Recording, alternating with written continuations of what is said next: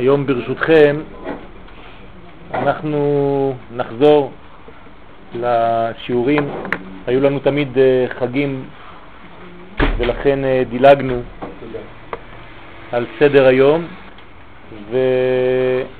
וברשותכם אנחנו נחזור לסדר היום ונדבר בענייני תפילה. כבר השלב הזה הוא השלב בעצם שהגענו אליו פחות או יותר אחרי, השיעור האחרון שאם אני זוכר דיברנו על הציצית, על הלבושים. ושכבר היה כמעט בפורים. וזה התאים גם כן לעניין הלבושים. היום נדבר בענייני התפילה. בעזרת השם. תפילה פירושה חיבור, להיות נפתל ודבוק להשם יתברך, והוא גם סוד התיבה ברכה כנודע, וברוך אתה השם פירושו אמונה שהוא יתברך קשור אלינו ואנו מאמתים את מציאותו בחיינו. כלומר, התפילה, כן, ללפות, לקשור, זה בעצם הקשר שלנו עם האלוה. האין סוף מתגלה בסוף דרך התפילה או דרך הלימוד. יש הבדל בין תפילה ללימוד בכיוון שנעשים הדברים. אם בחלק מהדברים הדברים נעשים ממעלה למטה, או אם הדברים נעשים ממטה למעלה.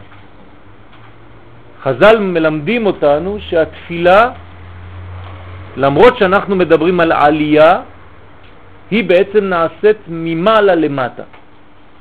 כשאני מתפלל ואני מבקש רפואה, לא אני עולה, אלא רפואה יורדת, עוברת דרכי וממשיכה למי שצריך רפואה. כלומר, למרות שאני מבקש, השפע יורד מהמדרגה העליונה ומתגלה בעולם הזה. לעומת הלימוד, שבלימוד העלייה היא העלייה האמיתית של האדם, תמיד זה בא ממעלה למטה, אבל העלייה היא ממש של האדם על ידי המאמץ שלו. בתפילה אנחנו פותחים את עצמנו, מתקשרים לשידור, ומי שמתקשר לשידור בעצם מקבל את השידור, והשידור הזה יורד ממעלה למטה. יש כמה אמנים, יש סודות ואמנים, איזה צירוף יש באמן, אם זה צירוף הוויה אדני או אדני הוויה, ואנחנו יודעים לפי הצירוף של האמן, כן, אמן בגמטריה 91, אבל אפשר לכתוב 91 אם אנחנו מתחילים בי' כו' ומסיימים באדנות, שזה בעצם הצירוף של 91, או להתחיל באדנות ולסיים בי' כו' גם זה 91. אז כשהצירוף, אתם תסתכלו בסידורים שלכם, מתחיל בי' של י' כו' משמע שהאמן שאתם עונים עכשיו זה אור שבא ממעלה למטה, לכן זה מתחיל מי' כו' אבל לפעמים הצירוף שם כתוב מתחיל באלף של שם אדנות ולכן אתם יודעים שבמצב כזה האמן שאתם עונים הוא אמן שהוא עולה ממטה למעלה. תמיד המספר הוא 91 אבל יש לו כיוונים. לזה לא שמים לב בדרך כלל, אבל בסוגריים, כשיש סידורים של שילוב הוויה ואדנות, אתם יכולים לראות, כן, שמונה אותיות מחוברות, משולבות אחת בשנייה, ולפי סדר הצירוף במה הוא מתחיל, אפשר לדעת בעצם על איזה חיבור אנחנו מדברים, אם הוא ממעלה למטה או ממטה למעלה. אבל באופן כללי, התפילה פירושה חיבור. כלומר להיות דבוק לקדוש ברוך הוא. כמה שהתפילה טובה יותר, כמה שבעצם הדבק המחבר אותי ואני מעביר מעצמי, דרך עצמי, את האלוה. האלוה משתמש בי כדי להתגלות יותר בעולם. וזה בדיוק העניין של ברכה, כן?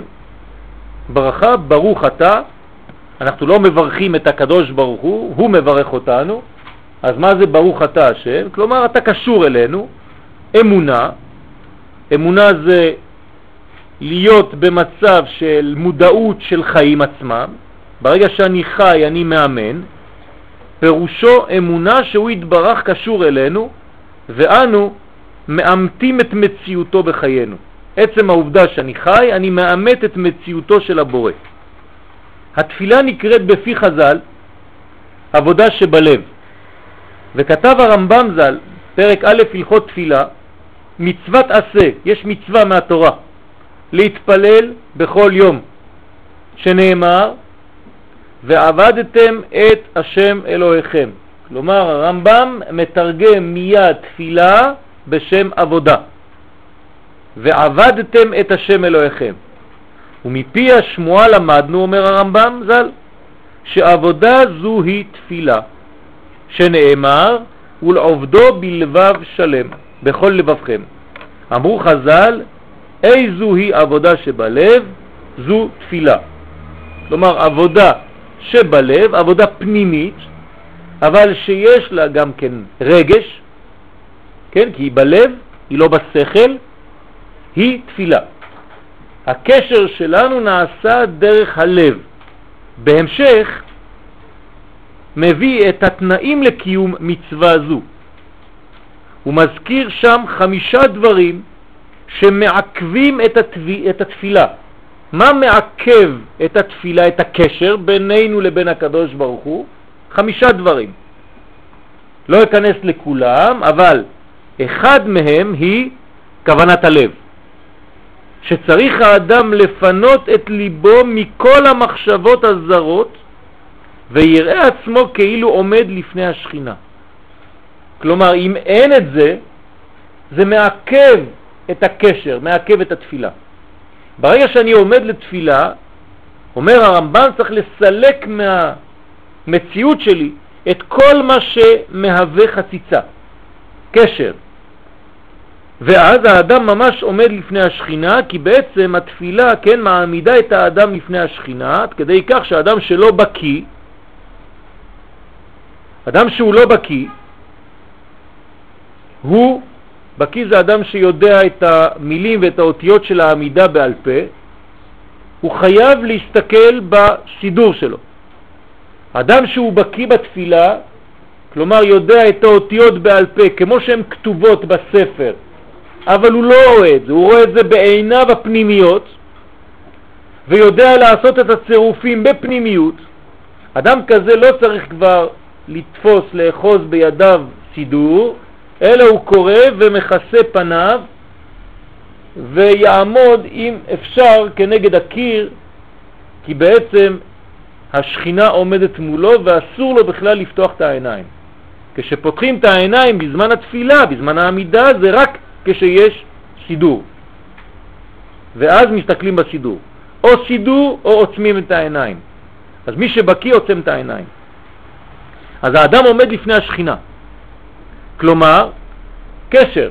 שכינה מלשון שכנות, קרבה, ולכן האלוה יורד למימדים האנושיים, והאדם שמתקשר באמצע תפילתו הוא בעצם מתקשר לאלוה, כן, דרך אותה תפילה, כן, דרך אותו קשר פתיל, פתיל תחלת, פתיל לשון קשר, כמו הפתילה שמקשרת בין הנר לבין האש, כן? בין השעבה לבין האש, לבין האור. הפתיל מהווה מקום חיבור. פתיל אותיות תפילה, זה אותו דבר. התפילה שלנו היא כמו אותה פתילה שמחברת את האור האלוקי למציאות שלנו. לפיכך, צריך להישב מעט קודם התפילה, לא להתחיל תפילה מיד, להיכנס לבית הכנסת ולומר את המילים תוך כדי הליכה, אלא לשבת מעט קודם התפילה כדי לכוון את ליבו. נחת רוח. צריך יישוב הדעת כדי להתפלל. כדי שהקשר יהיה אמיתי, אני צריך לדעת קודם כל למה אני מתקשר. איך אני מתקשר? אני לא יכול להתחיל מילים. תפילה זה לא אוסף של מילים. זה לא לומר מדף ג' עד דף ס', ואז התפטרתי מ-30 אלף מילים ואותיות שאמרתי במשך היום הזה, וכל עוד ולא גמרתי את המילים ואת האותיות אני לא שקט. יש אנשים שהם צריכים לגמור את מה שכתוב, אבל הם לא שם. הם קוראים מילים, כמו ילד קטן שקורא אותיות, אבל מרוב שהוא קורא אותיות ומתעמק באותיות, הוא כבר לא יודע את המסר של הסיפור. ואחרי דף שלם של אותיות, אתה שואל אותו, נו, מה למדת? הוא אומר, אני לא זוכר, אני לא יודע, אני קראתי. צריך להיזהר מאוד, להיות גם שם וגם שם. כלומר, להתעמק באותיות ולדעת את הרובד הכללי שאליו אני מתחבר. ורק אחר כך יתפלל בנחת ובתחנונים, ולא יעשה תפילתו כמי שנושא מסוי ומשליחו והולך לו. כלומר, זה דבר כבד, אתה בא, אתה צריך להתפטר מזה, יש לך הרבה דפים לגמור, והזמן עובר, ואתה צריך להתפטר. הקדוש ברוך הוא לא מבקש, כן, לבוא ולרמוס את החצר שלו. כלומר, זה דומה לאדם שבא וכבד לו, קשה לו, כן? אתם צריכים תמיד לדמיין את זה לאנשים, בין אנשים. אתה מבקש מחבר שלך לעשות לך משהו, והוא בא, וכל הזמן שהוא עובד הוא עושה ככה. זה קשה, נמאס לי מזה וזה וזה, אותו דבר. אתה מסתכל עליו, אתה אומר, חביבי, אם אתה באת עם מצב רוח כזה, תעזוב, אני מעדיף שהדברים יעשו בשמחה. אם הם לא נעשים בשמחה וכיף לך להיות כאן, אל תהיה כאן. אל תהיה כאן. עדיף מעט בכוונה מאשר הרבה בלי כוונה. ככה אומרים חכמים. אנחנו לא משוגעים שצריכים לגמור ספר שלם של קריאה. זה לא איזה רומן שאתה צריך לגמור אותו מההתחלה עד הסוף.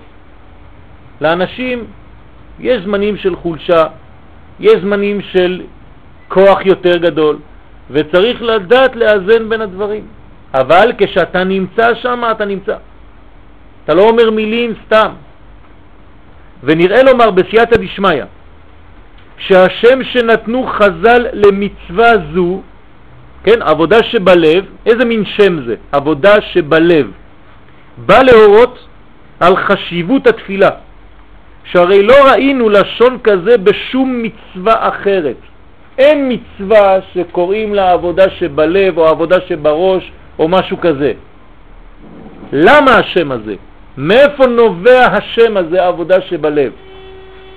לומר לך שבתפילה צריך האדם להגיע להכרה שהוא בבחינת עבד השם. קודם כל, אתה עובד את השם.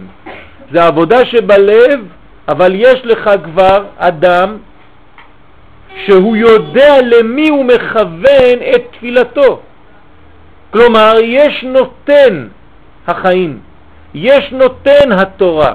זה אחד מהחידושים של חג השבועות. שאין רק תורה, יש נותן התורה. יש מי שנותן את התורה הזאת, זה חדש מאוד, זה חידוש גדול. זה לא שיש לנו פה תורה, אלא שיש מי שנתן אותה. אותו דבר בקשר לתפילה. כשאתה מתחבר לתפילה, אתה מתחבר למי שנותן את החיים, ונותן את כל מה שאתה מבקש. לכן הכוונה היא כוונה מאוד ברורה ולהרגיש ממש כאילו אתה נמצא באותו מקום, באותו חיבור.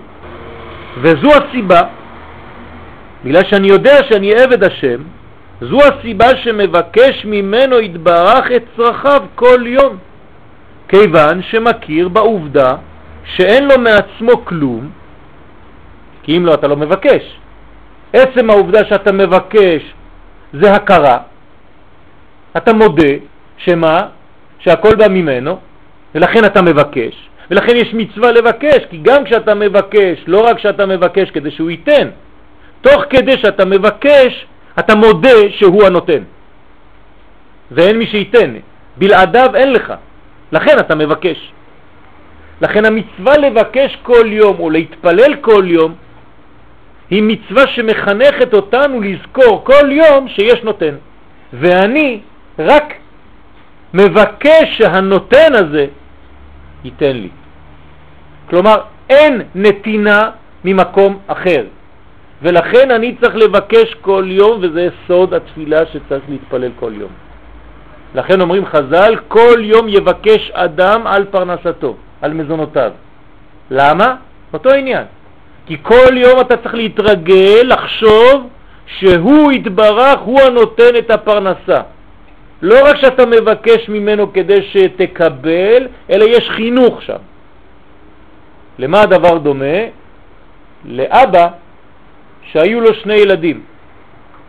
האבא הזה היה זקן וכמעט הלך לעולמו, קרא לשני בניו, אמר להם, אני מחלק לכם את הירושה שלי כשאני עדיין חי. איך אתם רוצים לקבל אותה? כן, אז כל אחד אומר טענות, האבא אומר לו, לך אני אתן את הכל היום. לך אני לא אתן את הכל היום, כל יום תבוא ואני אתן לך חלק. אז הילד מתחיל לבכות, אומר למה אח שלי קיבל הכל בבת אחת ואני לא? אומר בגלל שאותך אני אוהב, ואני רוצה שכל יום תבוא ותהיה קרבה בינינו, ואני אתן לך את הכל בסוף, אבל כל יום קצת, וגם אתה לא תשכח מאיפה הדברים האלה באים, כי יש לך חולשה. כך אנחנו כל יום צריכים לבקש מהקדוש ברוך הוא פרנסה ולא לסמוך על החשבון שיש בבנק. כי אם האדם אומר אני בשקט, אני לא צריך להתפלל, קודם כל זה טעות, דבר שני הוא שוכח מי נותן לו, וזאת בעיה גדולה. זה נחש. כן, זה נחש. הנחש עפר לחמו, מצד אחד זה ברכה גדולה, כלומר תמיד מה שהוא אוכל, הכל מזומן לו, מצד שני, הקדוש ברוך הוא אומר, אני לא רוצה שיהיה איתו קשר. אין תפילה, הנחש לא מתפלל כי תמיד יש לו מה לאכול. אז מי שיש לו הרבה, לפעמים זה לא ברכה. פשוט לא רוצים שהוא יתפלל חז ושלום, לא רוצים שהוא יתקשר. לכן הקרבה הזאת, למרות למי שיש, הקרבה הזאת היא חשובה והבקשה וההודיה וגם להודות שממנו זה בא. כיוון שמכיר בעובדה שאין לו מעצמו כלום, כל אשר לא שייך לאדונו. העבודה שבלב היא הכנעה, ורק באופן כזה מצליח לקשר עצמו באמת ולקבל מבוקשו. כלומר, איך מגיעים לתפילה? מגיעים לתפילה במדרגה של הכנעה וביטול. מי שלא מתבטל לא יכול לקבל. איזה ספירה היא ספירת ה... הספירה המתייחסת לתפילה, מלכות. המלכות היא הספירה של התפילה. המלכות נקראת דלה וענייה, ולכן האדם שנכנס לתפילתו צריך להופיע כמו דל ועני שאין לו מעצמו שום דבר, כמו שהמלכות נאמר עליה, דלת לה מגרמה כלום, אין לה מעצמה שום דבר, אלא מה שהיא מקבלת מן העניולים. לכן תפילה לעני כי יעטוף, זה עניין המלכות. המלכות היא העוני, ואדם צריך להופיע כשהוא מתפלל, כש, כשהוא עני. אני בהכל, אני בדעת, אני בחוכמה, אני בפרנסה, אני בהכל. ומתוך העוני הזה הוא מבקש באמת מהקדוש ברוך הוא, למרות שיש לו, לקבל מבוקשו. כמו שהובא בברכות ל"ד, עמוד ב', הסיפור על בנו של רבי יוחנן בן זכאי עליו השלום שחלה. רבי יוחנן בן זכאי היה לו בן שהייתה לו מחלה וביקש מרבי חנינה בן דוסה עליו השלום שיתפלל עליו. הניח רבי חנינה בן דוסה ראשו בין ברכיו, כן, תנוחה כזאת, ראש בין הברכיים, כל היום וחי. הילד הזה חזר לחיים, הוא היה כמעט מת, התפילה של רבי חנינה בן דוסה הצליחה לעבור, לקשר את העולמות והרפואה חזרה לאותו ילד. אז מה קורה כאן? אמר רבי יוחנן בן זכאי, אלמלא הייתי מניח אני את ראשי בין ברכי כל היום, לא היו משגיחים עליי. כלומר, לכאורה, כן, רבי יוחנן בן זכאי מקנה. הוא אומר, למה רבי חנינה בן דוסה מניח את הברכיים שלו, את הראש בין הברכיים, מתפלל כל היום והתפילה עובדת? אני, אם הייתי עושה את זה גם כן כל היום, לא היה קורה כלום, אפילו לא היו מסתכלים עליי. אמרה לו אשתו, אשתו הייתה ליד, וכי חנינה גדול ממך? כלומר, רבי חנינה בן דוסה יותר גדול ממך? רבי יוחנן בן זכאי? זה מה שאתה אומר? אמר לה, לאו. אמר לה, לא, לא התכוונתי לזה. אז מה? אלא הוא דומה כעבד לפני המלך. כשהוא מתפלל, הוא מתפלל כמו עבד, אין לו כלום. הוא מתבטל לחלוטין. ואני כשר לפני המלך. אני כשאני מתפלל, אני כמו שר, ושר לא יכול להגיע עם אותו ביטול שמגיע העבד, ולכן התפילה שלו נשמעת יותר משלי. מעלתו של רבי יוחנן בן זכאי הייתה משום תורתו, כלומר רבי יוחנן בן זכאי היה גדול בתורה, ולכן היה כמו שר, שר התורה. לעומתו, הייתה גדולתו של רבי חנינה בן דוסה בתפילה, שימו לב, שני אנשים גדולים, כן, ענקים שבענקים, אחד גדול בתפילה ואחד גדול בלימוד, זה לא אותו דבר, יש אנשים שהם חזקים בלימוד וחלשים מאוד בתפילה, ויש אנשים שהם חזקים בתפילה וחלשים בלימוד, וכאן ראינו אחד חזק בתפילה והשני היה חזק בלימוד. ולכן בתפילה נחשב כעבד לפני המלך. למה הגמרא מספרת לנו את התנוחה שהניח את ראשו בין ברכיו? הנחת ראשו בין ברכיו הועילה מיד כיוון שאופן עבודתו היה בהכנעה גמורה להשם, וזה התנוחה. כלומר, הוא שם את עצמו במצב כזו של תנוחה כזאת שבאה להמחיש את המצב הזה. כלומר, יש שפת הגוף, הגוף מדבר. וכשרבי חנינה בן דוסה היה מתפלל, הגוף שלו, הצורה שהיה מתפלל הייתה אומרת הכל. היא הייתה אומרת, האדם הזה מתבטל לחלוטין, אין לו מעצמו שום דבר. הוא מופיע לפני הקדוש ברוך הוא, לפני הקשר הזה, כשהוא אפס. והוא לא בטוח בכלל שיתנו לו. זה לא כמו אחד שבא ואומר, הקדוש ברוך הוא, אני למדתי, אני עשיתי, אז תיתן לי, מגיע לי. לא. הוא היה מגיע במצב כזה ששם את הראש בין הברכיים בפשיטות, ובעצם היה מקבל את כל השפע. למה? כי הוא היה בא כעבד לפני המלך, בלי שום טענה ובלי שום ציפייה שהתפילה שלו אכן תתקבל. למדנו במקום אחר שהראש בין הברכיים זה בעצם תשובה. למה זה תשובה? כי הראש זה מדרגת המחשבה, זה השכל. הרגליים, הברכיים, זה עולם המעשה. כשעולם המעשה, הברכיים, הרגליים, מסוגלות לעלות למדרגת הראש, כלומר כמו אותו עובר בתוך הבטן של האימא, שהוא כמו פנקס מקופל, אותו דבר. האדם הזה בעצם, מה שיש לו בפנימיות שלו, מופיע גם ברגליים. אין לו הבדל בין מה שהוא בתוכו לבין מה שהולך כאן בעולם הזה. אדם שהגיע למדרגה כזאת, שהוא מקפל את כל גופו והופך להיות ראש ורגליים באותה מידה, כן?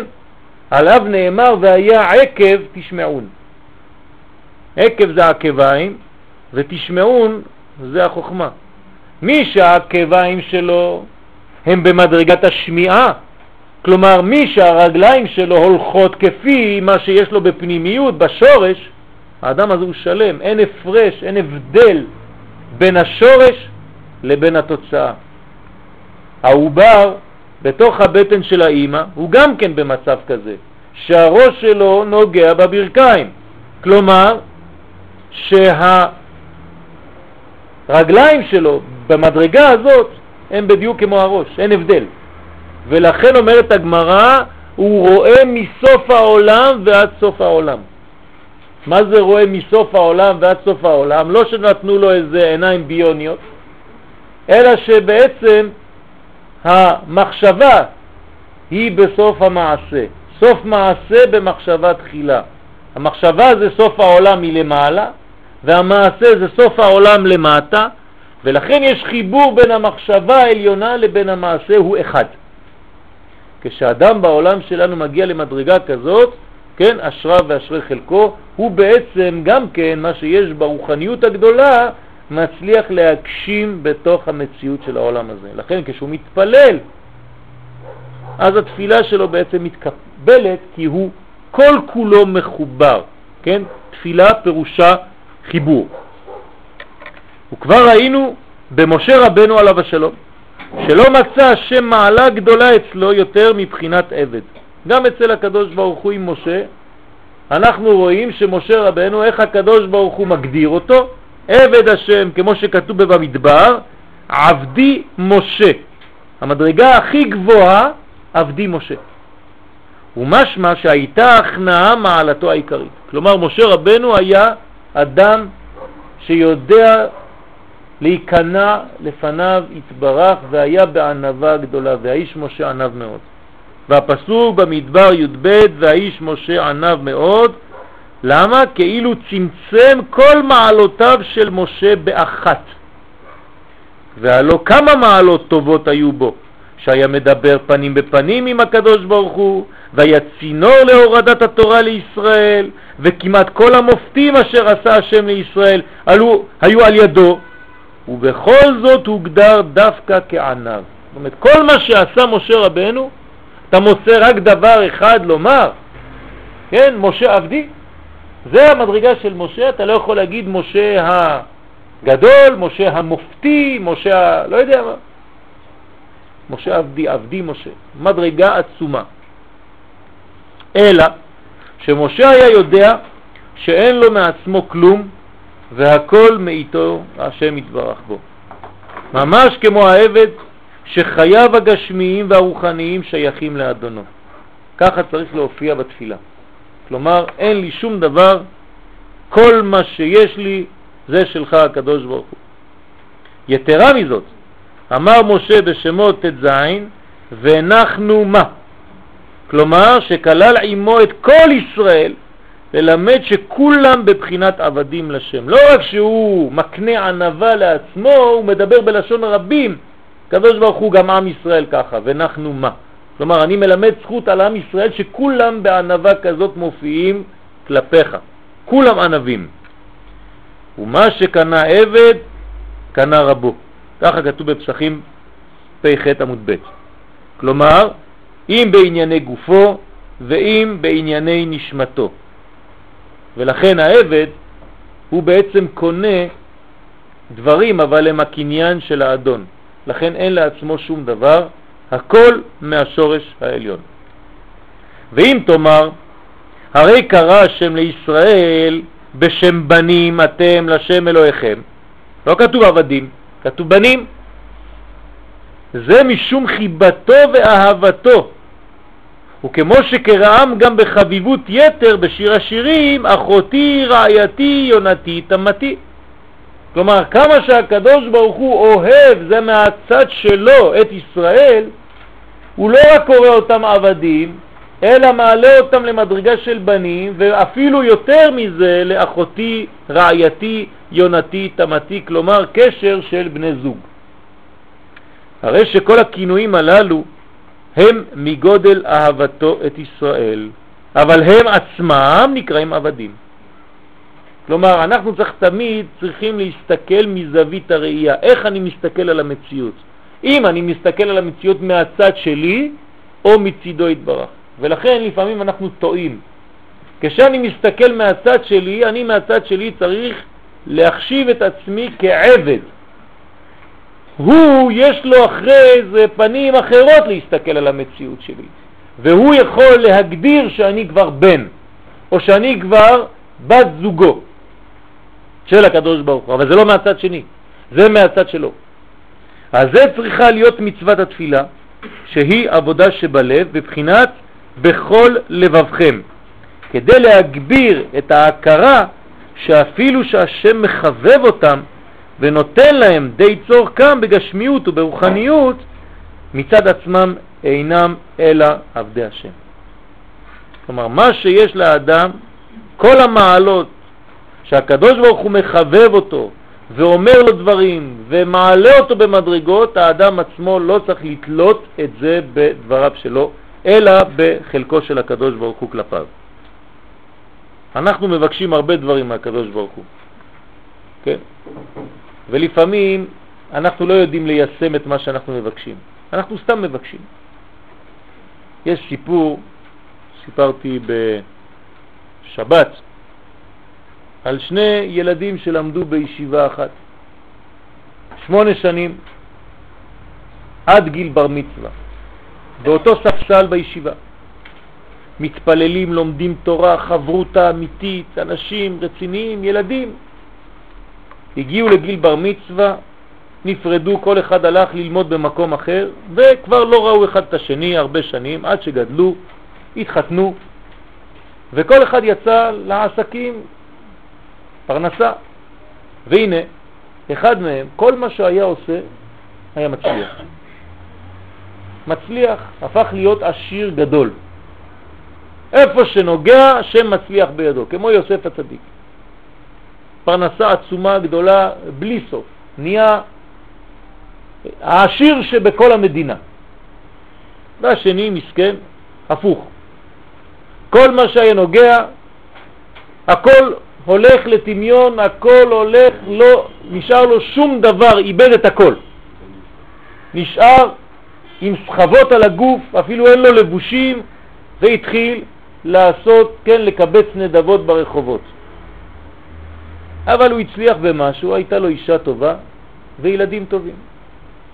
יום אחד כשהוא מסתובב ברחובות בלי שום דבר, כבר חורף, והוא מת מעייפות, עוד מעט שבת ואין לו כלום, עוצרת מכונית גדולה, איזו לימוזינה גדולה יפה, הדלת נפתחת ואומרים לו, מה אתה עושה פה?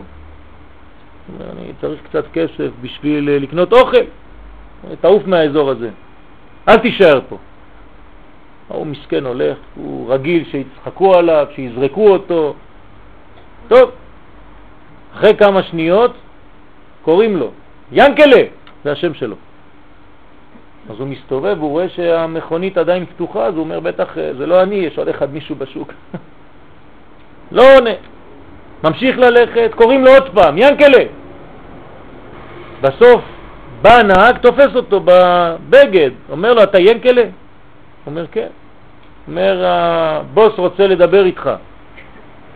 אז הוא בא, אומר לו, תעלה למכונית. הוא נכנס ללימוזינה הגדולה, הוא שם רואה שם גן עדן, שם, מה קורה פה. והעשיר יושב שם. אומר לו, תגיד לי, קוראים לך ינקלה ככה וככה? אומר לו, כן. אומר, היית בישיבה לפני 20 שנה, זמה, כן? אומר לו, כן. אומר לו, היה לך חברותה שקראו לו ככה? אומר לו, כן. אומר לו, זה אני.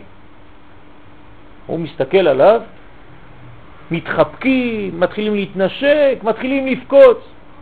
הוא אומר לו, ינקלה, מה קרה לך? איך נהיית? מחילה, זרקתי אותך מקודם, לא זיהיתי אותך, לאן הגעת? איפה ירדת? אומר לו, מה אני אעשה? אומר לו, אתה רוצה שאני אעזור לך? איך אתה תוכל לעזור לי? אומר לו, מה שאתה רוצה אני אתן לך. אומר לו, תשמע, יש שם איזה חנות שמוכרת שרוכים, כפתורים, דברים קטנים.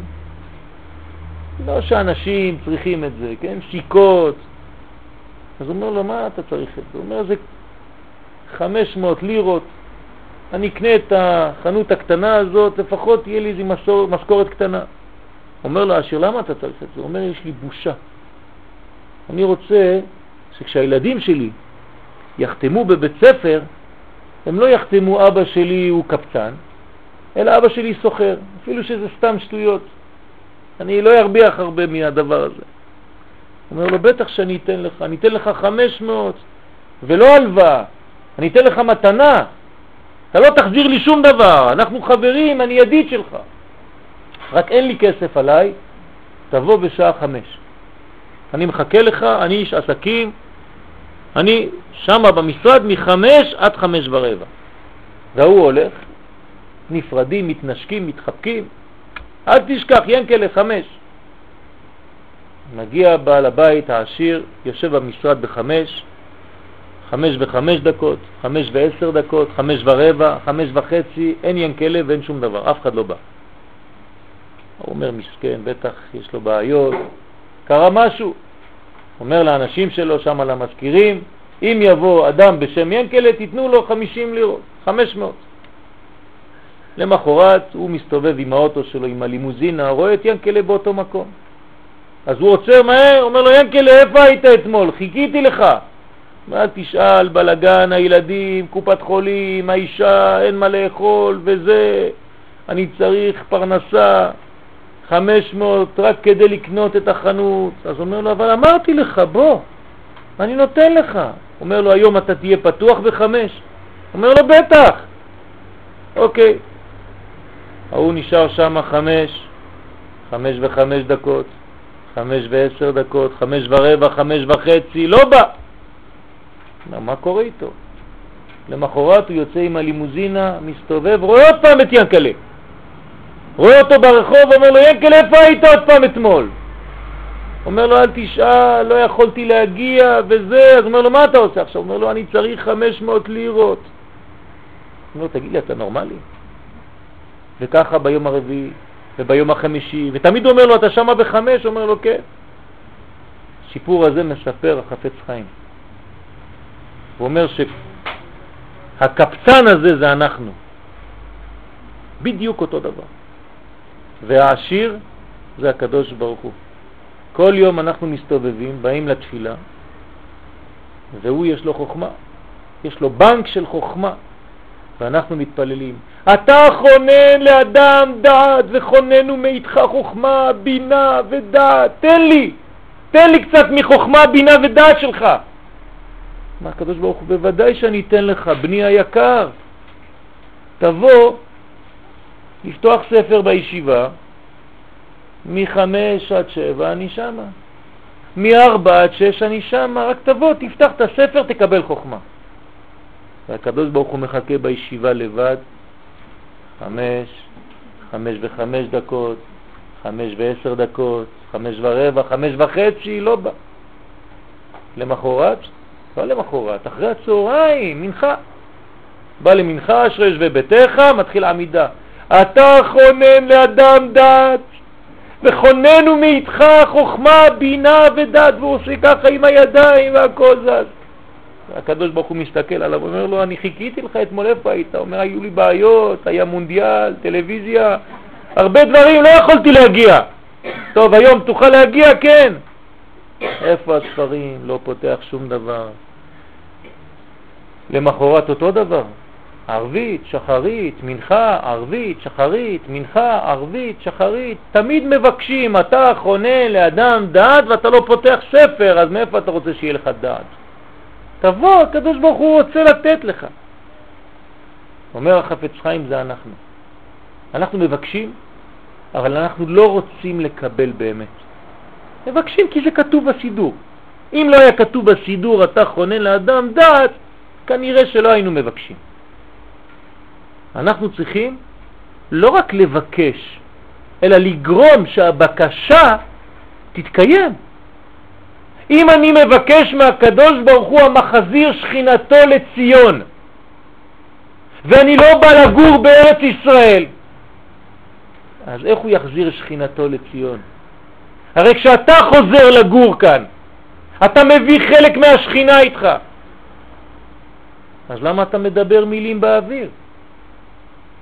למה אתה אומר לשנה הבאה בירושלים בפסח, ובשבועות אתה רוצה ללמוד תורה, איפה התורה? הנה, יום אחרי שבועות. המבחן לא מתחיל כשאתה עולה, המבחן מתחיל כשאתה יורד. הניסיון של אברהם אבינו זה לא כדי ללכת לעקוד את הבן שלו. הניסיון של אברהם אבינו זה כשהוא חוזר משם.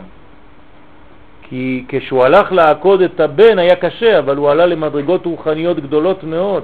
אבל כשהוא חוזר מהרוחניות הזאת, כשהוא חוזר לעולם הזה, מה נשאר? כשהיית במדרגות גבוהות מאוד, היית במצב כל כך גדול והיית במצב רוחני, אבל כשחזרת לעולם הזה, האם זה חזר איתך או שהשארת את הדברים שם?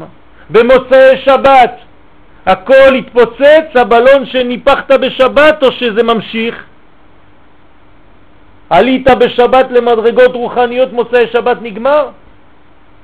אנחנו צריכים לדעת שאנחנו פועלים עם הקדוש ברוך הוא. כלומר, הוא מבטיח לנו דברים, אבל הוא מבקש מאיתנו שנהיה חלק, שותפים בגילוי הדבר הזה. אם אני לא עושה את הפעולות שתגרומנה שהנבואות תתגשמנה, אז אני לא חלק מהבניין. אם כתוב בנבואה שתהיה פרנסה גדולה בארץ ישראל לפני ביאת המשיח, מה אני צריך לעשות פה? לפתוח עסקים בארץ ישראל, כדי להיות חלק שמקשים את ההבטחה האלוהית. זה חלק מהנבואה. זה לא שאני מחכה שהנבואה תגיע לבד. אז מי שמעדיף לפתוח עסק פה, הוא בעצם חלק מהבניין של שפע שיוצא מארץ ישראל. כי מציון תצא תורה. מה זה כי מציון תצא תורה? אתה צריך להיות רב כדי ללמד בירושלים. שיבואו תלמידים ללמוד אצלך, אז אתה חלק שותף של הפסוק הזה, כי מציון תצא תורה. מה זה מציון תצא תורה? יוצאים קולות? זה תלמידי חכמים שלמדו תורה ומוציאים מציון את התורה מארץ ישראל. המהר"ל ז"ל בנתיב העבודה פרק ד' כתב שלא תהא תפילתו במקרה, אל תתפלל במקרה. כי תפילה היא התדבקות בו התברך, ואם נעשית במקרה, אינה נחשבת דבקות כלל. אתם יודעים מה זה מקרה? מה, מה ההפך ממקרה? בעצם. בעצם. כן, אצל חז"ל מקרה זה הפך מעצם. כלומר, אם בעצמותך אתה רוצה את הדבקות הזאת, כן, אז זה כבר לא במקרה. אבל אם אתה עושה במקרה זה לא נחשב שאתה רוצה להידבק. ומה שאמרו חז"ל בברכות, דף ח' עמוד א', לעולם ייכנס אדם שני פתחים בבית הכנסת, ואחר כך יתפלל, ככה כתוב בגמרא, שני פתחים ואחרי זה מתפללים בבית כנסת. כלומר, לא מתחילים להתפלל קרוב לכניסה, צריך להיכנס שני פתחים. מה זה שני פתחים? בא ללמד שהפתח הראשון הוא סוד סילוק כל עסקי העולם הזה. זה הפתח הראשון. קודם כל תיכנס, וכשנכנסת זה מסלק את כל העניינים של העולם הזה. אתה לא יכול להיכנס עם הבעיות לתוך בית הכנסת, לתפילה. זה צריך לסלק מליבו של האדם לפני תפילתו. ומה זה הפתח השני? והפתח השני הוא בסוד החיבור עם הקדוש ברוך הוא.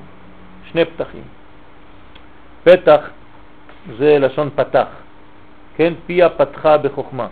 פתח זה קו, קו מחבר בין שתי מדרגות. זה הסימן של הניקוד פתח, כן? כלומר, כשאני עושה עבודה של פתח, אני פותח, אני מקשר את הערוצים ביניהם. ושניהם על פי הסדר הידוע, כן, בתהילים, סור מרע ועשה טוב. גם בתפילה סור מרע, שלב ראשון, פתח ראשון, אני חודר יותר פנימה, לא רק לבית הכנסת, אלא למודעות הפנימית שלי, וזה נקרא ועשה טוב. ובעניין התפילה כתוב בספר הכוזרי מאמר ג' שהמתפלל צריך להגיע לדבקות באור האלוהי בחייו וצריך לבקש מדרגת הנבואה, ככה אומר הכוזרי, אל תתפלל סתם עוד תפילה, כשאתה באמצע העמידה, אתה צריך להידבק באור האלוהי בחיים שלך ולבקש להיות נביא, אומר הכוזרי. אני רוצה להיות נביא, הקדוש ברוך הוא, אני רוצה להיות אחד מהנביאים של עם ישראל. כי אין קרבה גדולה לאדם אל האלוהים יותר ממנה. אז אם אתה באמת רוצה להיות קרוב, כמה אתה הכי קרוב שיכול להיות, תבקש להיות נביא. זה גאווה? זה לא גאווה. זה רצון אמיתי להתחבר לקדוש ברוך הוא, להשיג מדרגה של נביא. ידוע מרבותינו בהרבה מקורות, שערי העבודה לרבי יונה, שהמתפלל הוא כאיש המביא קורבן לפני בוראו. כלומר, הקורבן זה התפילה. תפילה היום במקום קורבן. ונפשו קשורה ודבוקה בעליונים בעולם הנשמות. ככה צריך האדם לבוא להתפלל, הנשמה שלו דבוקה בעולמות העליונים, בעולם הנשמות. לכן צריך המתפלל שישים עיניו למטה וליבו למעלה. כשמתפללים לא מרימים את העיניים כלפי מעלה, אלא מורידים את העיניים כלפי מטה והלב מכוון כלפי מעלה. צריך צניעות, צריך ענבה, צריך הכנעה, צריך לדעת שאני מקבל משם. ונראה שדבריו מכוונים לסדר הפסוק במדבר, אחרי לבבכם ואחרי עיניכם. מה זאת אומרת? כי העיניים נמשכות תמיד אחר הלב, ולא להפך. לפעמים אנחנו חושבים שבגלל שהסתכלתי בדבר משהו, אז הלב שלי יתעורר לדבר הזה. חכמים אומרים לנו שזה הפוך. בגלל שהלב שלך רוצה להיות שם, אז אתה רואה את הדברים. אם הלב שלך לא היה באותו מקום, לא היית רואה. גם בדברים הטובים וגם בדברים הרעים. כלומר, אם אדם, תמיד מבלבלים אותו כל מיני דברים שהוא רואה ברחוב, ראיתי אישה כזאת והיא לא לבושה באופן צנוע, אז הרב שלו צריך להגיד לו בגלל שיש לך הרבה נשים כאלה בתוך הלב. בגלל שאתה נמשך לזה, אז העיניים שלך רואות בסוף דברים כאלה. אבל אם לא היה לך דברים כאלה בפנים, אפילו שהייתה עוברת אישה כזאת ברחוב, לא היית רואה אותה אפילו. ולכן כתוב בקריאת שמה ולא תטורו אחרי לבבכם ורק אחר כך ואחרי עיניכם, לא הפוך. ולכן אם ליבו מכוון לשמיים, זה בכיוון הטוב, אם הלב שלך הוא לב אמיתי שרוצה להתקרב לשמיים, אז גם העיניים שלך בסוף יראו דברים שאנשים אחרים לא רואים. כי זה הלב התחיל. אז תהיה תפילתו רצויה. כלומר, הקשר יהיה רצוי, החיבור. והנה החסידים הראשונים היו מכוונים בתפילתם עד שהיו מגיעים להתפשטות הגשמיות ומגבירים כוח הרוחני ומשיגים קרוב למדרגת הנבואה.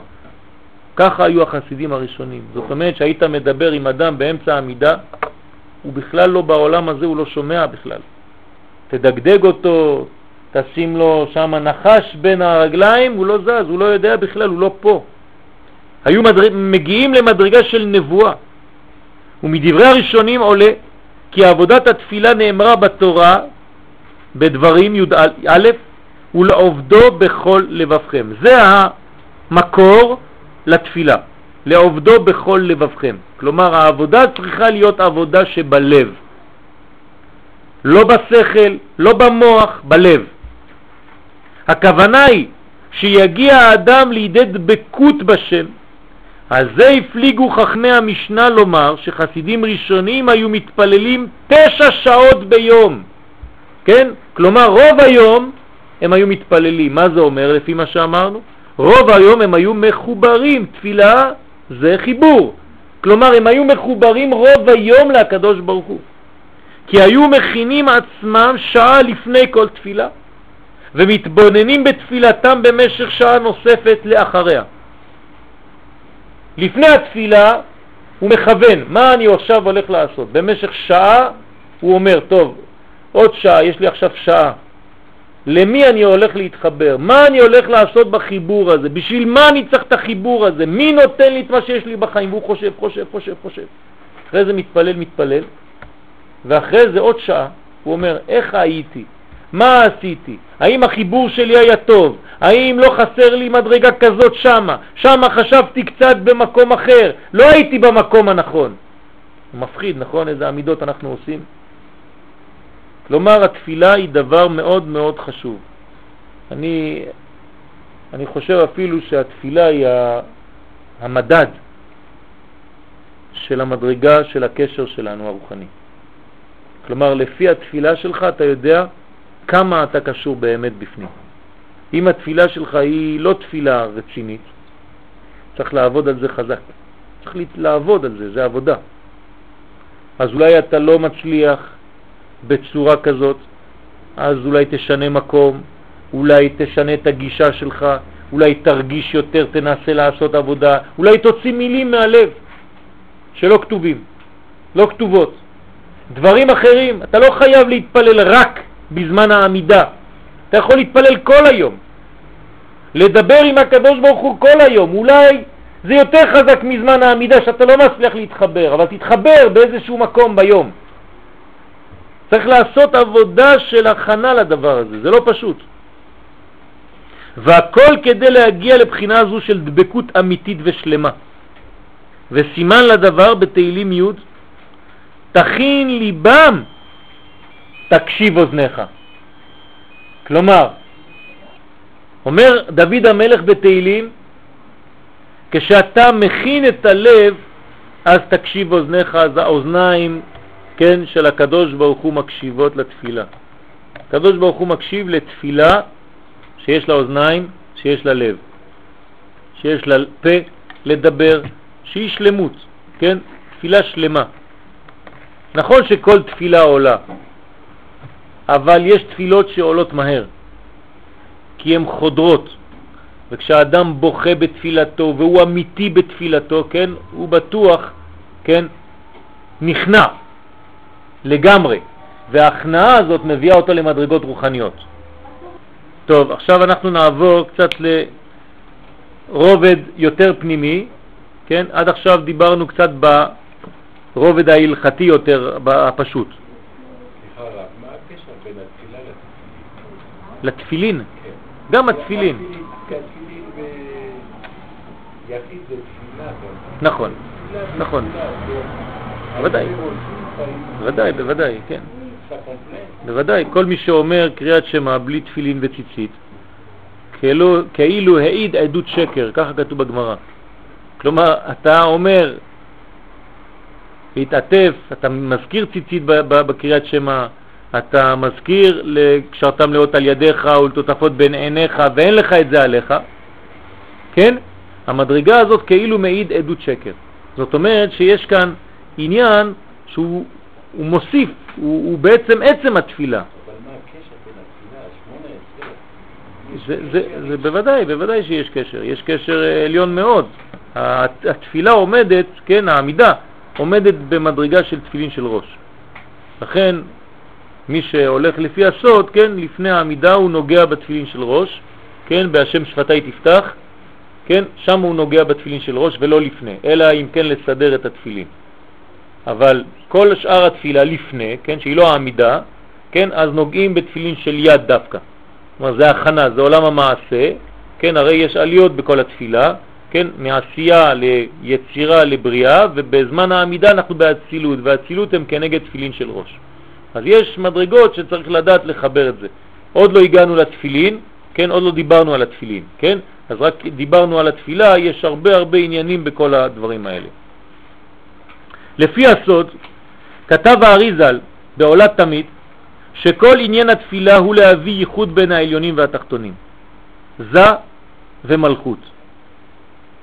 כן, האריזל כדרכו, כדרך הקבלה, זה חיבור העולמות. תפילה מחברת עולמות. ירושלים של מעלה, ירושלים של מטה. סיבה ותוצאה.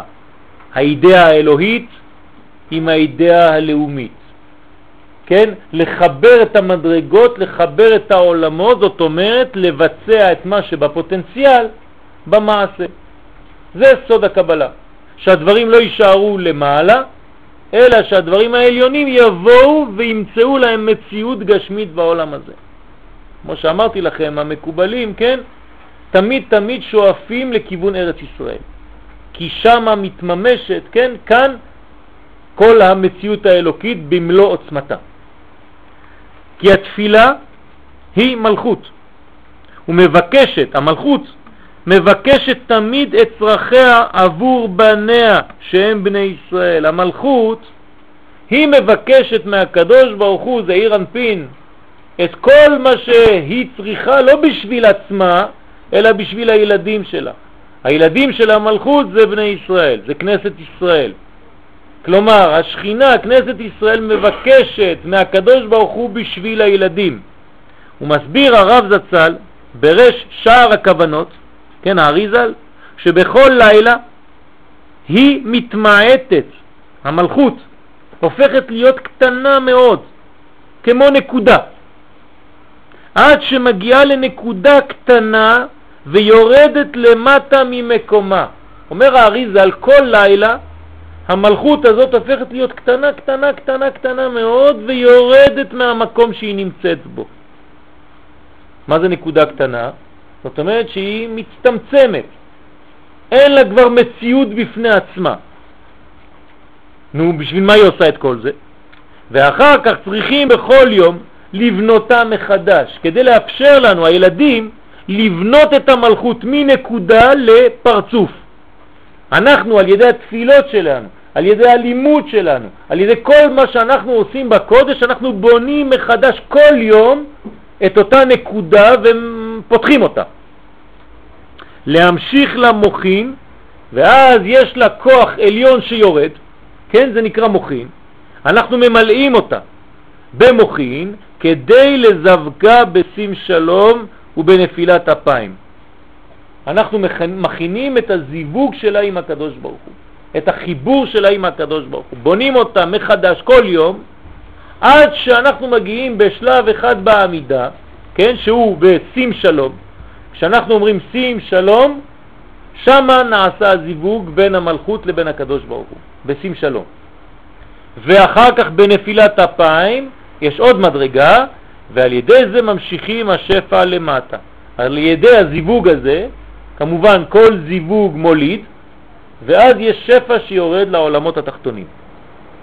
אלא שהדברים היו נכונים אחר חורבן בית המקדש. למה? כי קודם החורבן היו זון, זאת אומרת הזכר והנקבה, קודשא בריחו וכנסת ישראל, הם היו בייחוד ביניהם וכמעט שלא היה צורך בתפילותינו, כיוון שלא היה בהם החיסרון. כלומר, כשהיה בית המקדש קיים, לא היה חיסרון בכלל. תמיד היה זיווג בין הקדוש ברוך הוא לבין השכינה. אז מה אתה עושה? אתה אומר לי שהתפילה היא מחברת את המלכות ואתה מכין אותה כדי שתתחבר לקדוש ברוך הוא והחיבור ביניהם יביא שפע לעולם. אבל זה נכון אחרי החורבן. מה היה כשבית המקדש קיים? ששם תמיד יש את כל הברכה הזאת.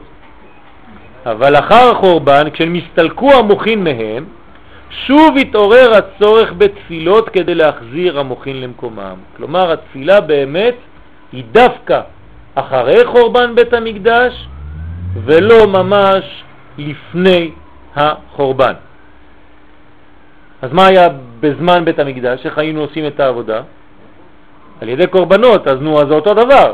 אז אנחנו בונים את הדברים. נשלמה פרים שפתנו, כן, אבל, אבל מה היה בזמן בית המקדש? החידוש כאן זה שאין בית המקדש ואנחנו בונים את המלכות, נכון? על ידי התפילה. על ידי התפילה ועל ידי העבודה שלנו. אז מה קורה בבית המקדש? מה קורה בזמן בית המקדש? איפה המלכות? מה יש לה? היא כל הזמן שלמה? אז מי בונה את המלכות בזמן שבית המקדש קיים, ומי בונה את המלכות אחרי החורבן? זאת השאלה. האם יש שינוי? נו, אז איך זה עובד?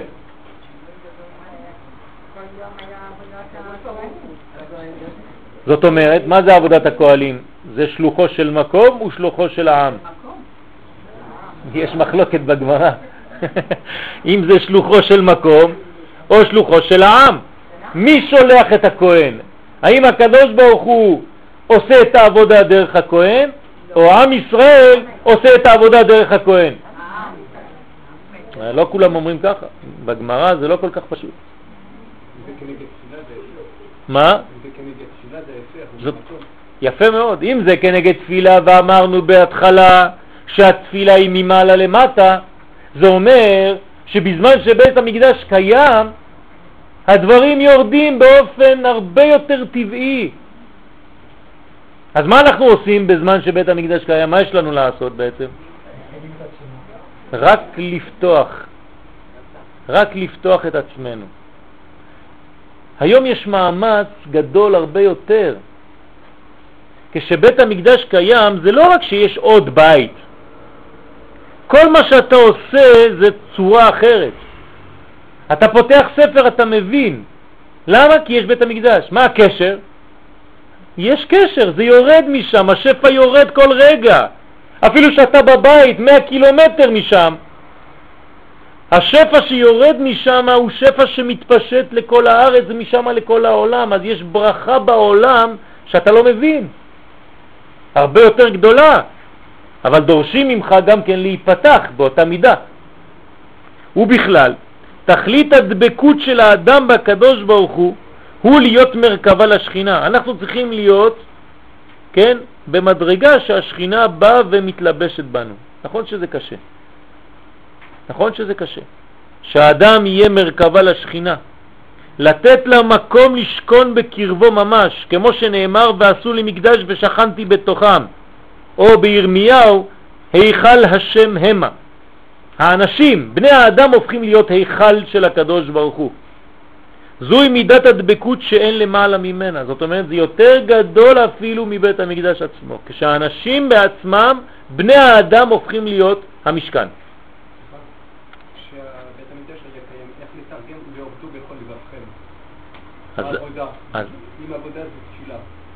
אז זה, זה העניין. כלומר, איך, איך עובדים את העבודה? זו השאלה ששאלתי, מה עושים? אז אנחנו פותחים. אנחנו פותחים, כלומר אנחנו לא מפריעים. זה עבודה.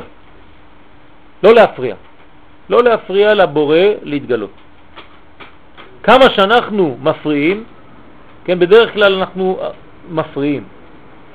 אנחנו, אה, אה, אם אני זורק אתכם לתוך המים ואתם רוצים לצוף, אתם צריכים לשחרר, להרפות. מי שמתכווץ הוא נופל לתוך המים, בפנים. כלומר, זה אותיות תורן, תורן זה עולה. כדי להיות תורן אתה צריך להיות ותרן, זה אותם אותיות. אם אתה מוותר, אתה צף. אם אתה לא מוותר, אתה כמו אבן, אתה הופך להיות כבד ואתה שוקע בפנים. כלומר, האדם צריך להיות, כן, פתוח. לבנות לעצמו מערכת לפתוח כמה שיותר את הצינורות כדי שהשפע יעבור דרכו. אז זה צריך להיות ותרן, כן? כמובן בכל התחומים שצריכים להיות ותרן בהם, כן? כדי לתת לשכינה לעבור דרכו.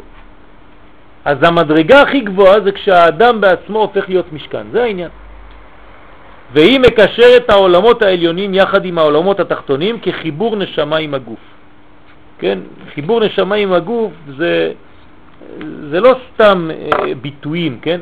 נשמה עם הגוף זה אומר עולם הבא עם עולם הזה, אלוקות ומציאות, מחשבה ומעשה. כל זה מתחבר יותר ויותר כשיש מודעות למה שאני עושה. אם אני מלמד אתכם למשל שבכותל המערבי יש שכינה, שמעולם לא זזה שכינה מן הכותל המערבי. אני שואל אתכם שאלה, תחשבו טוב. כשאני אקח אתכם לטיול לכותל, ואמרתי לכם את זה, אתם תרגישו יותר את השכינה מאשר אם לא אמרתי שום דבר, כן או לא? בוודאי שכן. למה? בגלל שהמודעות חשובה מאוד. המודעות למה שאתה עושה היא חשובה מאוד. אני מכין אותך, אתה מכין את הכלים שלך להרגיש את ההרגשה. כלומר, נביא, נביא שלומד נבואה. היו בתי ספר, נכון, של נבואה. בשביל מה צריך ללמוד נבואה? אם הקדוש ברוך הוא רוצה, שיעביר דרכי וזהו. לא. אתה צריך לגדול ולהיות יותר ויותר עדין, עד שאתה מרגיש את כל התזוזות האלוקיות, אתה לומד להרגיש אותם, אתה לומד לראות אותם. זה מה שמבקש משה רבנו, הראיני נא את כבודך. מה זאת אומרת? מה הוא מבקש מהקדוש ברוך הוא? הוא מבקש מהקדוש ברוך הוא, תראה לי את הכוח שלך שמתגלה בעולם הזה בכל דבר, שאני אדע איפה יותר ואיפה פחות. זה הכוח של האדם, הוא מכין את עצמו. למרות זאת, יכול להכין את עצמו כמה שהוא רוצה.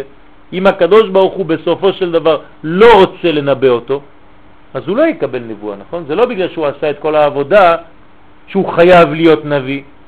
זה לא עובד ככה, כן? ברוך בן נריה למד נבואה, הגיע למדרגה גדולה מאוד של נבואה, אבל לא התנבא. הקדוש ברוך הוא לא רצה שהוא יהיה נביא, למרות שהיו לו את המדרגות של נביא. כי בסופו של דבר הקדוש ברוך הוא הוא זה שמחליט. כלומר, אנחנו צריכים לדעת דבר שהרב קוק זצ"ל חוזר עליו כמה וכמה פעמים. אל תחשוב שאתה עושה את הדברים. בסופו של דבר, תמיד זה הקדוש ברוך הוא שיורד. והוא עובר דרכך יותר או פחות, תלוי במה שאתה עושה. אבל הוא מחליט את הכמות ואת האיכות, לא אתה. לא אתה. אל תתפרץ לשמיים. תן לשמיים לרדת עליך, אבל תכשיר את עצמך בשביל זה. והמתבונן בדברי רש"י ז"ל בפרשת לך לך על הפסוק ויעל אלוהים מעל אברהם ימצא עונג רב. למה? שכתב שם שהתורה דיברה בלשון נקייה כלפי שכינה. שמתם לב מה אומר פה רש"י? כתוב בפסוק ויעל אלוהים מעל אברהם. אומר רש"י, דיברה תורה בלשון נקייה. אתם מבינים מה קרה שם? כלומר אברהם מתחבר בייחוד עם השכינה והתורה לא דיברה בלשון גסה, היא רצתה לומר את זה בעדינות, אז מה היא אמרה? ויעל אלוהים מעל אברהם. הבנתם או לא הבנתם?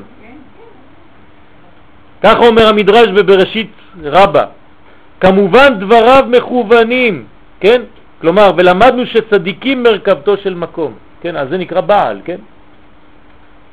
כמובן דברים מכוונים לסוד הדברים שכביכול נעשה ייחוד בינם לבין הקדוש ברוך הוא. וזוהי המצווה לעובדו בכל לבבכם, שדרשו חז"ל, עבודה שבלב זו תפילה, כלומר דבקות כזאת שהופכת את האדם המתפלל למרכבה לשכינה ולהיכל השם. כלומר, האדם הזה מזדווג, יש זיווג, זה לא סתם איזה מין אה, שכינה שמתגלה, זה, זה אחד שנכנס בתוך השני, יש גילוי, זה דברים שהולכים למדרגות גדולות מאוד. אדם שמרגיש את החוויה הזאת, כן, הוא כמובן במדרגה אחרת לגמרי. האריזל בא וחידש דרך מיוחדת בקיום התורה והמצוות. מה החידוש של האריזל בקבלה? הרי היו מקובלים לפני האריזל, נכון? אז מה הוא חידש בעולם? מה הוא בא לחדש? כדי להגיע לדבקות כזאת, כן, לדבקות הזאת אומר לנו האריזל סוד אחד גדול, זה מה שהוא בא לחדש בעולם. מה? הוא אמר שעניין הייחוד הזה מופיע כשיש תיקון בפרצופים העליונים זו ומלכות שנאצלו חסרים. אומר האריזל, הכל נולד בעולם הזה חסר, הכל. אני מתרגם לכם בצורה פשוטה את מה שאומר הארי הקדוש. אומר, כשהפרצופים נולדים, נבראים, כשהקדוש ברוך הוא בורא מציאות חדשה, הוא בורא אותה חסרה, בכוונה. ונשלמו אחר כך, כדי שנשלים אותה. ונעשו קומה שלמה עם המוחין שלהם. כלומר, אנחנו צריכים להוסיף את המדרגה שהיא משכללת את הבניין כדי לגמור אותו. איך זה נקרא? זה נקרא מוחין. מוחין זאת אומרת חוכמה, בינה ודעת. כשאנחנו מוסיפים חוכמה, בינה ודעת למציאות, לכל מציאות, אנחנו נותנים למדרגה את הרוחניות שלה. למשל, בנינו את מדינת ישראל. אז בנינו את הגוף. אבל עוד לא נגמר הבניין. למה? כי עכשיו צריך להוסיף את המוחין. כמו ילד קטן, בהתחלה לא מתעסקים בלימוד שלו, מתעסקים בגוף שלו. כשהוא גדל צריך להתעסק כבר בחינוך, במוחין. היום במדינת ישראל, בארץ ישראל, הגענו לשלב שאנחנו לא רק צריכים לבנות כבישים, אלא אנחנו צריכים להחדיר תורה. זה הזמן להחדיר תורה היום במדינה. כן, כל החכמים מסכימים היום, יותר מתמיד, שהשלב הבא עכשיו, כן, בציונות, בגילוי הקדוש ברוך הוא בעולם הזה, זה החדרת התורה לכל עם ישראל כמה שיותר. והדברים פועלים, יש, ברוך השם, לא מספיק אבל יש, בגדול. אז ככה אומר האריזל, בהתחלה הכל מתחיל חסר וצריך להשלים. שעל ידם יוכלו להתייחד ביניהם כדוגמת הייחוד בין הקרובים בבית המקדש, שהיו זכר ונקבה מעורים זה בזה כידוע. אומר האריזל, אנחנו צריכים להיות כמו הקרובים בבית המקדש, שתמיד היו מחוברים אחד עם השני, זכר ונקבה. וכלל ישראל ממשיכים בניין זה על ידי העלאת חלקי הקדושה שנפלו מן המלכות. איך אנחנו עושים דבר כזה? אז הקדוש ברוך הוא ברא מנגנון שהמלכות בכוונה, כן, יש מנגנון רוחני שאני לא אסביר את זה עכשיו, כן, המלכות מורידה חלקים מעצמה והם הולכים חלקים נפרדים בעולם הזה ואנחנו צריכים לחפש אותם ולהחזיר אותם ולבנות מחדש את הפרצוף. והעבודה הזו גורמת חיבור והתקללות עם המלכות שהיא אם הבנים. למשל ביום חג השבועות מי שלא ישן בלילה ולמד, אז הוא עשה עבודה רצינית בדבר הזה. כי בחג השבועות המלכות מבקשת שנבנה אותה מחדש, כי למחרת בבוקר היה חיבור עם הקדוש ברוך הוא. אנחנו יודעים או לא יודעים, זה לא חשוב, זה מה שהיה, כן? אז מי שלמד בלילה בחג השבועות, מה הוא עשה בעצם? הוא קישט את הקלה שהולכת להתחתן. אז כל הלימוד של הלילה זה היה קישוטים, קישוטים, קישוטים, הולכים ומביאים חידוש שמה, ועוד חידוש שמה, ועוד חידוש שמה, ועושים תפירה של הסמלה של הקלה. למחרת בבוקר הקדוש ברוך הוא מסתכל על הקלה הזאת היפה, והוא רואה את כל החידושים ואת כל הלימוד, זה כל מה שעושה אותה, את הלבושים שלה. זה מה שמאפשר את החיבור. אז מי שהשתתף הוא חלק מהבניין הזה, הוא הפך להיות שותף לבניין הזה של הקלה. זה מה שאומר האריזל. אז בהתחלה היא חסרה, בכוונה, כדי שתיתן לך אפשרות כן לעבוד ולהכשיר אותה לחיבור הזה. שהרי נשמות ישראל שורשם מן המלכות כנודע, כי הנשמות שלנו הן מהמלכות הזאת, אז כשאני עושה עבודה אני נותן גם לה. ולכן כשגורמים על ידי התפילות שהתייחדו העולמות העליונים, התפילה שלי גורמת ששם יהיה חיבור, בזה הם נכללים בשורשם במלכות. אז גם אני עולה עם החיבור הזה. כי הקדוש ברוך הוא אומר לכלה, מי עשה אותך כל כך יפה? למה את כל כך יפה היום? והכלה אומרת לו, בגלל שהוא, שם למטה, תסתכל, הוא עשה לי את הכפתור היפה הזה, והוא עשה לי את היעלום הזה. כן, כל אחד לפי החידושים שהוא מביא. אז הקדוש ברוך הוא אומר, אז תביא אותם גם הם לחתונה. אני רוצה לראות אותם איתי. זה מה שקורה. וממילא משיגים גם הדבקות. אז אתה נהיה קרוב בגלל שעשית עבודה של קרבה. זוהי העבודה אחרי חורבן בית המקדש, בבחינת ייחוד האישה עם בעלה. אלא שכדי לעשות זאת צריכה עבודת האדם להיות בביטול והכנעה גמורה לשם, כמו שאמרנו מקודם. עד שיכירו וירגישו שאין להם מעצמם כלום. אל תבוא כמו אחד שיודע. זה בעיה בלימוד, בעיה גדולה בלימוד. יש אנשים שניגשים ללימוד עם הידיעה שלהם. זה בעיה. אתם שוברים את הלימוד. זה כמו אותו אחד שמתכווץ לפני שהוא לומד, כי הוא לא פתוח. הוא לא יכול ללמוד עוד, למה? כי לכל דבר יש לו כבר תשובה. מאיפה יש לו תשובה? ממה שהוא למד לפני. אז הוא בא לשיעור ויש לו שני ארונות עם עשר מגירות, והוא פותח את כל המגירות של מה שהוא יודע, ואתה אומר משהו, הוא אומר לך, כן, זה כתוב לי פה. אתה אומר, כן, כן, שלמדתי פה. אתה לא יכול ללמוד בצורה כזאת. לא ככה לומדים, אתה לא פתוח. אתה מסתובב סביב הרעיון והשכל של כבר שלך, ואתה תמיד נשאר באותו שכל. אז קצת ענבה כשמופיעים בתוך הלימוד. אל תפתח את הפה מיד. קודם כל תקשיב. כן? יש סיפור מעניין מאוד אמיתי. כן, רצו לבחור מנהל, מנהל גדול לבית חרושת מיוחד. קראו ל-250 איש, כולם עם uh, תעודות שיכולות להתאים בדיוק לתפקיד הזה. שמו אותם בחדר גדול ושתייה, קוקטיילים וכל מיני דברים, והיו אוכלים ומדברים ביניהם, מדברים, מדברים, מדברים, טוב, הזמן עובר, ומוזיקה וזה וזה.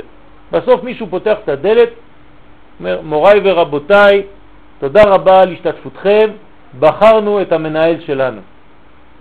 כולם, מה קרה פה, אנחנו כבר עשר שעות, בשביל מה, בזבזנו את היום, איך, מה, מי, טו, טו, טו, טו. אמרו להם, תשמעו, אתם פה שעה וחצי, השמענו ברמקול חמש פעמים. מי שמסוגל להיכנס עכשיו לחדר המנהל, שיבוא. רק אחד שמע. ואנחנו בדקנו אותו והוא מתאים. בלחנו, בחרנו את המנהל שלנו. אנחנו רוצים אנשים שמסוגלים להקשיב. סיפור אמיתי. כלומר, לפעמים אתה לא שומע. מדברים אבל אתה לא שומע, משדרים אבל אתה לא מקשיב. כשאתה מופיע בלימוד תלמד להקשיב. ומוסרים את כל אשר להם למי שהכל שייך לו, כלומר להקדוש ברוך הוא. וזוהי בחינת אדוני המלך, לך אני וכל אשר לי. ככה צריך להופיע אצל הקדוש ברוך הוא, אין לי כלום מעצמי. אני מתחיל מההתחלה. רק אז נחשב הלב נקי מתאוות. לב נשבר ונדכה שיודע שאין לו כלום מעצמו ועושה עצמו לכלי המוכן להכיל את השכינה. כך נכלל האדם במלכות הנקראת תפילה לעני. לעני דייקה, כן? אם הוא לא עני, אין, אין מלכות, המלכות זה עני. כי אם אינו מרגיש זאת, אין תפילתו עוטפת וחובקת את כל העולמות בבחינת תהילים עין ג' תפילה לעני כי יעטוף. העני עוטף את כל העולמות. בגלל שהוא כל כך פתוח, אז הוא חשוף להכל. בפרשת עקב אמר משה רבנו עליו השלום לישראל, ועתה ישראל, מה השם אלוהיך שואל מעמך? כי אם ליראה את השם אלוהיך ללכת בכל דרכיו ולאהבה אותו. דברים אלו לא נאמרו אלא לדור הארץ. כלומר, הפסוק הזה נאמר לדור שנכנס לארץ ישראל. ומדוע לא נאמרו לדור המדבר? כן? למה זה לא מתאים לדור המדבר? אלא שעיקר עבודת דור המדבר היה בבחינת התורה, כמו שאמרו חז"ל, מדרש תנחומה בשלח, לא ניתנה תורה אלא לאוכלי המן. אם התורה ניתנה לאוכלי המן, זאת אומרת שהיא מתאימה רק למי? לאוכלי המן, למי שטעם את המן בארץ ישראל. אין מן, לא אכלנו מן בארץ ישראל. כלומר, תורה זה מדבר. ודור זה שמע דבר השם מסיני. כלומר, התורה. והודרך על ידי משה הרב הגדול במשך 40 שנה במדבר, לכן למד תורה. לכן מה שהפכו להיות היכל השם, הם הפכו להיות אנשים כאלה שהם היכל של הקדוש ברוך הוא, אבל על ידי מה? על ידי התורה. וממילא לא היה שייך לצוותם על אהבת השם ויראתו כדי שידבקו בשם. למה? כי על ידי התורה הם היו עושים את זה. עצם הלימוד שלהם היה מדבק אותם בקדוש ברוך הוא. כי דבר זה שייך רק אצל שני נפרדים כמו איש ואישה. שם באיש ואישה יש עניין של דבקות, של אהבה, של כבוד, שיש ביניהם אהבה ויראה. אבל דור המדבר שהיו כביכול חיבור אחד עם השכינה על ידי תורתם, לא היו צריכים ציווי כזה ליראה את השם ולאהבה אותו. פה יש חידוש גדול. דור המדבר קשור באופן טבעי להקדוש ברוך הוא. כדי שהדור הזה ייכנס לארץ ישראל צריך לעשות שינוי. אז צריך לנתק אותו קצת מהתורה ולחבר אותו לתפילה. כלומר, בארץ ישראל אפילו שכתוב כי מציון תצא תורה, כן, הבניין האמיתי כאן הוא על ידי התפילה. דברים אלו כוונו דווקא לדור הנכנס לארץ, כי היו זקוקים להתערותא דלתתא, כי הייתה בהם הבחירה החופשית הגדולה יותר, כיוון שהיו כביכול נפרדים מן העליונים. כלומר, בארץ ישראל אנחנו מרגישים שאנחנו נפרדים, יותר מאשר שאנחנו מחוברים. בחוץ לארץ לפעמים מרגישים יותר קרובים לקדוש ברוך הוא מארץ ישראל. למה? כי שם אתה ילד קטן, אז הוא נותן לך לשתות חלב מהעליונים, אבל בארץ ישראל הוא מנתק אותך. יש הרבה תוכניות התנתקות פה. ואומרים לך תגדל, אתה צריך לגדול לבד, אתה צריך להרגיש לבד ולרצות את המדרגה, לא שהיא הכרחית מלמעלה כי מכריחים אותך לעשות אותה. זה ארץ ישראל. אז צריך כביכול נפרדים מן העליונים ולא ראו ניסים גלוי, גלויים כמו שראה דור המדבר, אין לנו ניסים גלויים. ונעלמו מהם ענני כבוד ועמוד האש, אין כלום. והבאר והמן, הכל נעלם בארץ ישראל, הכל נעלם. כלומר במדבר היית מרגיש שאתה ישראל הרבה יותר חזק. בארץ ישראל הכל הולך כן להם נאמרה הדרך המחודשת של הדבקות על ידי ייחוד בבחינת זכר ונקבה. עכשיו זה ממש שני נפרדים שצריכים לבחור אחד בשני.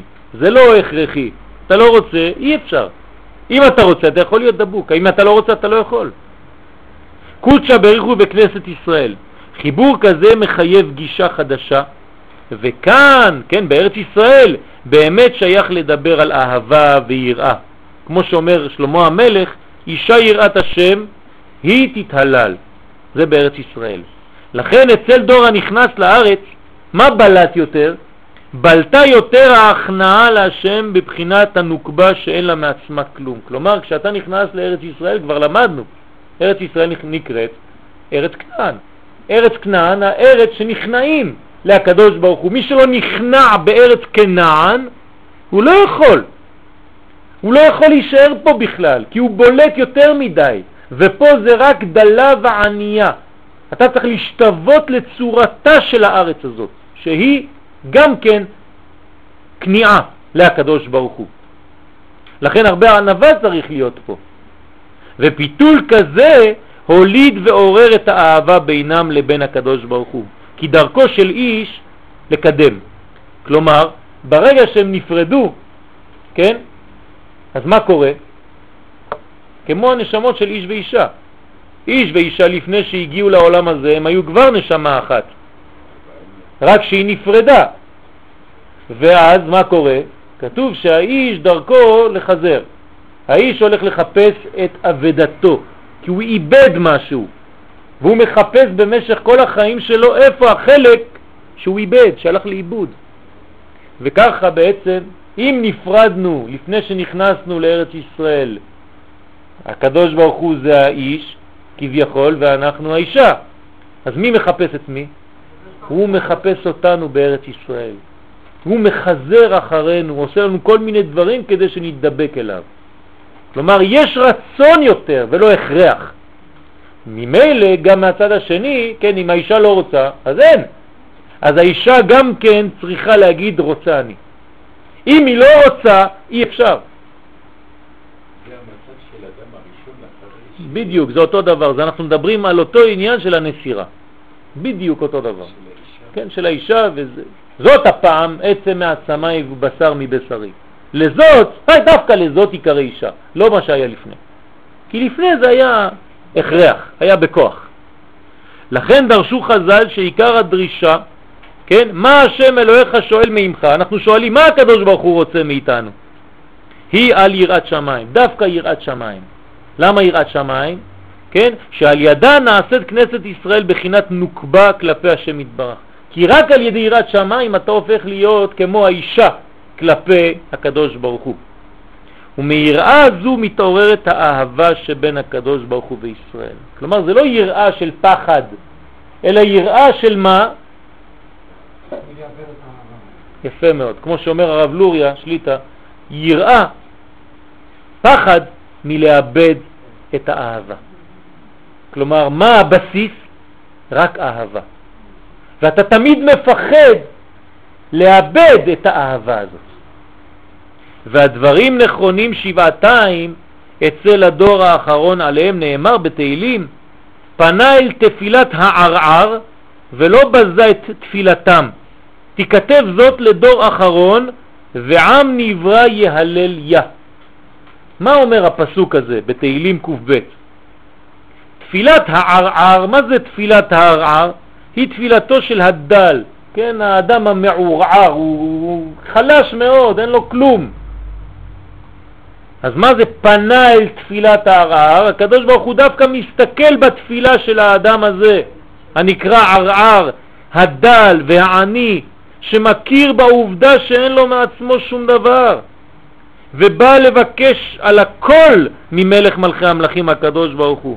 באופן כזה מתגלה המלכות שאף היא נאמר בה שאין לה מעצמה כלום. כלומר, אם האדם משתווה בצורתו לצורתה של המלכות, אז המלכות גם היא אין לה מעצמה שום דבר. והיא רואה בעולם הזה אדם שגם הוא מחשיב את עצמו שאין לו כלום. אז היא אומרת, הוא דומה לי, הוא כמוני, אנחנו אותו דבר. אז היא, המלכות לוקחת אותו אליה. כי המלכות אין לה מעצמה כלום, אלא מה שמקבלת מבעלה, אותו דבר עם היחס בין הקדוש ברוך הוא וכנסת ישראל. ועל ידי תפילה, כן, אז מי זה הדור הזה, דור הערער? כן, אומר דוד המלך, ולא בזה את תפילתם תיכתב זאת לדור אחרון, הדורות האחרונים שלפני ביאת המשיח. אנחנו כמו דור הערער. אנחנו דור שכשאנחנו נופיע לפני הקדוש ברוך הוא בתפילה, אנחנו לא צריכים להופיע כאנשים שיודעים ומכוונים, ואנחנו אנשים גדולים, כן? אלא צניעות גדולה מאוד, כן? אני מתקרב לקדוש ברוך הוא ואני לא בטוח בכלל שהוא ייתן לי את מה שאני מבקש. אלא אני מתפלל, ואני יודע שהכל בא ממנו. ועל ידי תפילה כזאת נעשים ישראל כמו נוקבה, שהיא אישה יראת השם. אז יש קשר בין איש ואישה, וזה מוליד אהבה ביניהם. ולפי זה יובן בסייעתא דשמיא כי חטאו של אדם הראשון, כן, במה חטא אדם הראשון, תמיד אנחנו מביאים את אותו חטא רק בזוויות שונות, נכון? באוכלו מעץ הדת היה בזיווג מוקדם לפני שבת. דיברנו על זה, שהזיווג שלו היה לפני הזמן. מה זה אומר? כל התכלית של עבודת אדם הראשון הייתה להגיע לבחינת היכל השם המה. אדם הראשון רצה להגיע למדרגה הזאת, להיות היכל שהקדוש ברוך הוא שוכן בו, שתשרה השכינה בו, ואחר כך בשבת היו עולים עוד מדרגה לבחינת ייחוד הקדוש ברוך הוא והשכינה זכר ונקבה. כי בשבת הוא הזמן המיוחד לדבקות בבחינה זו, כי אור השבת הוא מן הדעת, וזה מורה על הייחוד. כלומר, מה, מה זה שבת? שבת זה דעת. כשאתה מגיע לשבת, אז יש ממש חיבור עם הקדוש ברוך הוא. מה? לא, שבת זה גילוי במלכות, אבל היא בדעת. כן? שבת היא בדעת. המדרגה של השבת זה חוכמה, אבל זה מתגלה בדעת. כלומר, המדרגה הפנימית של השבת זה דעת. הגילוי של השבת זה מלכות. ולכן שבת יש לה שני שמות. שם אחד נקרא יום השביעי, והשם השני זה שבת. למה שני שמות? יום השביעי זה אחרי שש, אז היא המלכות, כמו שאתה אומר. אבל השבת עצמה זה כבר מדרגה אחרת, זה כבר דעת. שבת זה השם של הקדוש ברוך הוא. הקדוש ברוך הוא נקרא שבת. לכן יש שתי מדרגות בשבת. זה שאנחנו מגלים מלכות, אבל אנחנו צריכים לדעת מאיפה הגילוי הזה מהדעת הפנימית.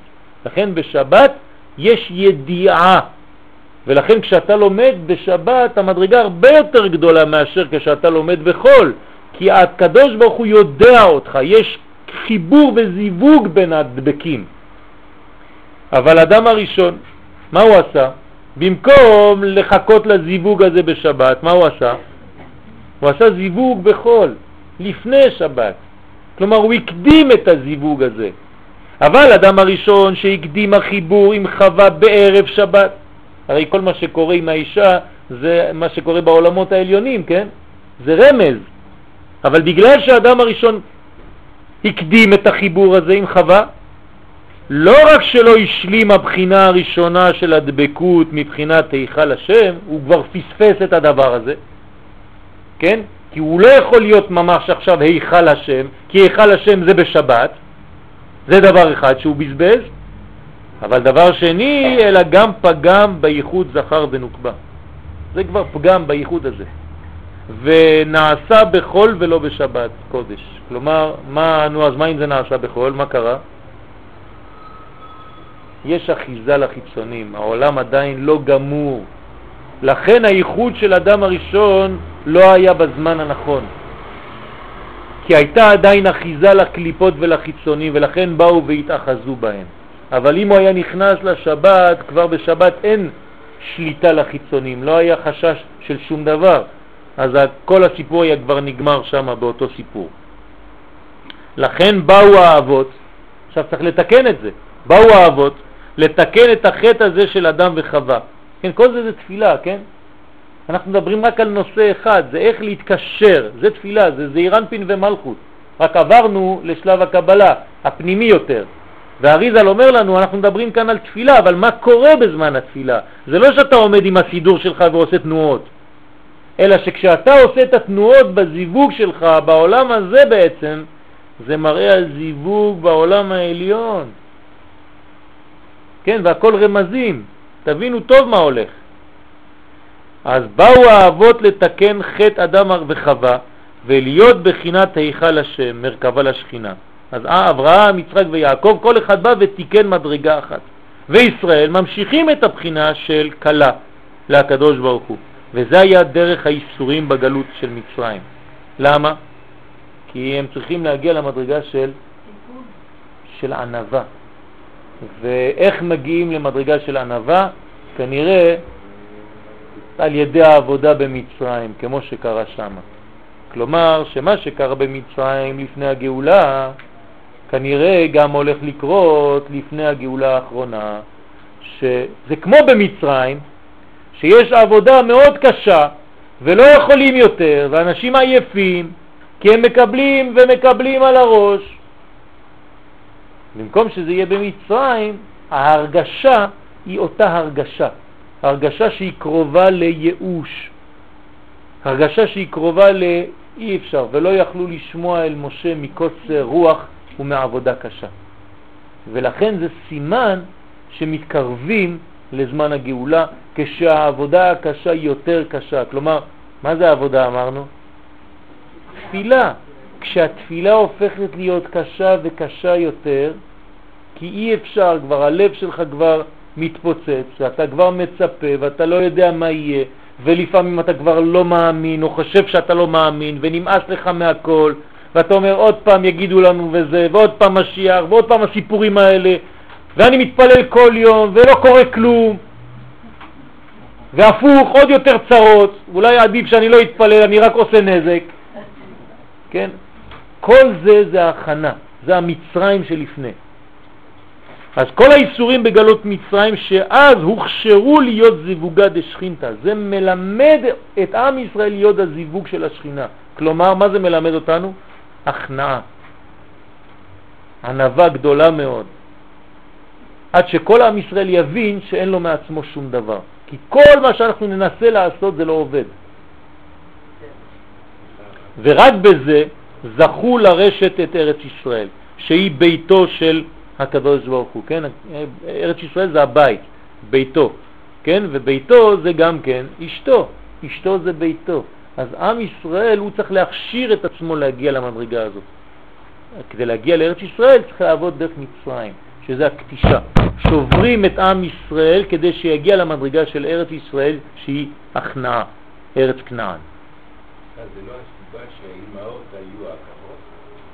תמיד יש את המדרגה הזאת, כתוב שהקדוש ברוך הוא מתאווה את הזיווג. כן, יכול, יש. וכשהאבות